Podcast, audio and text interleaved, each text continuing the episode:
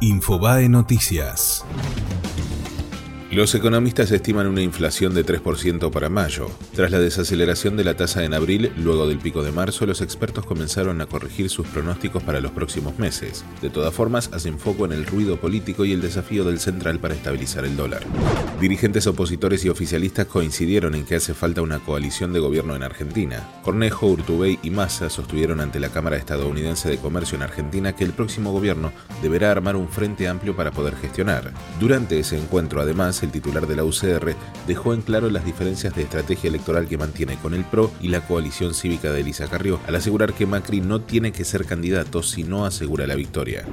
El Tribunal Oral número 2 le mandará hoy la causa de obra pública a la Corte. De concretarse la suspensión del juicio oral contra Cristina Kirchner, no se fijará una nueva fecha de juicio hasta tanto la Corte devuelva el expediente, ya que la resolución tendrá efectos sobre el caso. El máximo tribunal no tiene plazos para resolver.